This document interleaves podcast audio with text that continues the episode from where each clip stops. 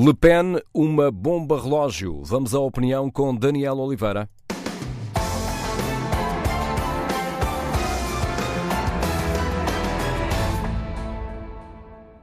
Quando Augusto Santos Silva interrompeu André Ventura para lhe dizer o óbvio, que num Estado de Direito não existe presunção de culpa coletiva e que na Casa da Democracia se cumprem as regras do Estado de Direito, foi aplaudido de pé por quase todos os deputados.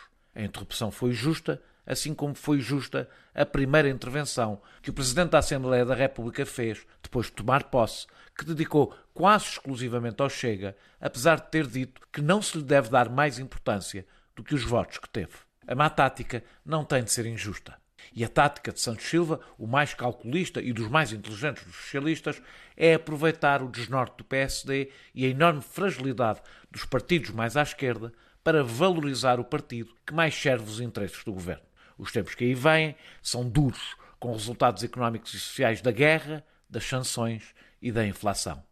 Ser o Chega a aproveitar esta boleia e não um partido que possa ser alternativa política ao PS é o ideal. Secundariza o PSD e os partidos que disputam votos aos socialistas e garante um seguro de vida por muitos anos. É nisto que Emmanuel Macron aposta há cinco anos.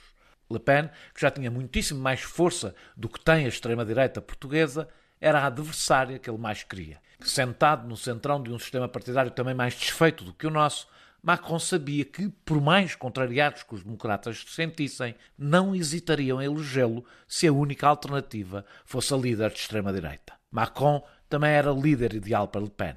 Neoliberal na economia, progressista nos costumes, sem uma proposta para as classes populares, incluindo as que votam à esquerda. Com os candidatos conservador, socialista, ecologista e comunista reduzidos a votações marginais nas eleições do último domingo, o único que conseguiu segurar voto popular fora desta dicotomia foi Jean-Luc Mélenchon. Apesar de ser erradamente caracterizado como de extrema-esquerda, foi ministro da Educação de Leonel Jospin e militante do Partido Socialista até 2008, pode dizer-se que é da esquerda populista, o que não é a mesma coisa. Perante o ódio popular que Macron provoca, é quase um milagre que ainda haja quem segure votos que poderiam fugir para candidatos xenófobos e que vence destacado no voto mais jovem.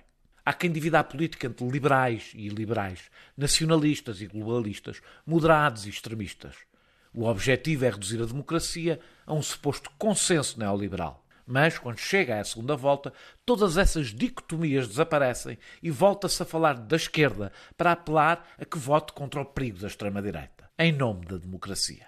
Mélenchon, um obstinado egocêntrico, lá disse que nem um voto deveria ir para Le Pen deveria ter ido mais longe e apelado diretamente ao voto em Macron, único possível para um democrata. Até porque há mesmo muita gente para convencer. Acredito que, como aconteceu em 2017, as coisas vão mudar ao longo da campanha. Como todos os democratas, Mélenchon tem o dever de fazer a sua parte, com a responsabilidade que faltou a comunistas, socialistas e ecologistas na primeira volta. Se tivessem desistido para o candidato mais bem colocado à esquerda, teriam afastado imediatamente Le Pen que ficou apenas um ponto percentual à frente. E teríamos uma segunda volta em que o debate se faria entre a esquerda social e o centro neoliberal.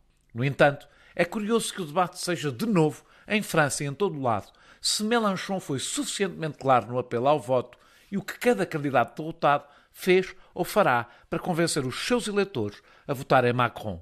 O único a quem não se exige nada para conquistar votos para Macron é a Macron. Não se debate do que fez para merecer tão profundo desprezo popular da esquerda à direita e muito para cá dos extremos.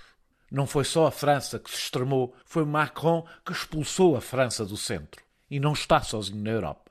O fim do confronto entre alternativas democráticas à esquerda e à direita e a redução da política à mera gestão de inevitabilidades não é um fenómeno natural.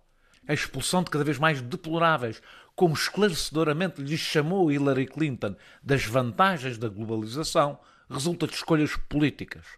Macron é uma bênção para Le Pen porque representa esse consenso cada vez menos consensual. As pessoas não desistiram da democracia, a democracia é que tem desistido delas. E a esquerda, que abandonou as causas sociais e económicas para se ficar pela defesa de direitos fundamentais, mas que ignoram a maioria do povo, tem culpas. Este é o momento para impedir a vitória de Le Pen. É em Macron que votarão todos os democratas. Macron tem contado com esta responsabilidade para não governar para o povo. Espero que ainda não seja desta vez que Le Pen leva a França e a Europa para o abismo. Basta olhar para o que aconteceu nos Estados Unidos ou no Brasil para perceber o que isso significaria. Mas é uma bomba relógio à espera de rebentar. Para políticos que não querem ceder ao povo, a extrema-direita é um espantalho. Mas brincam com o fogo.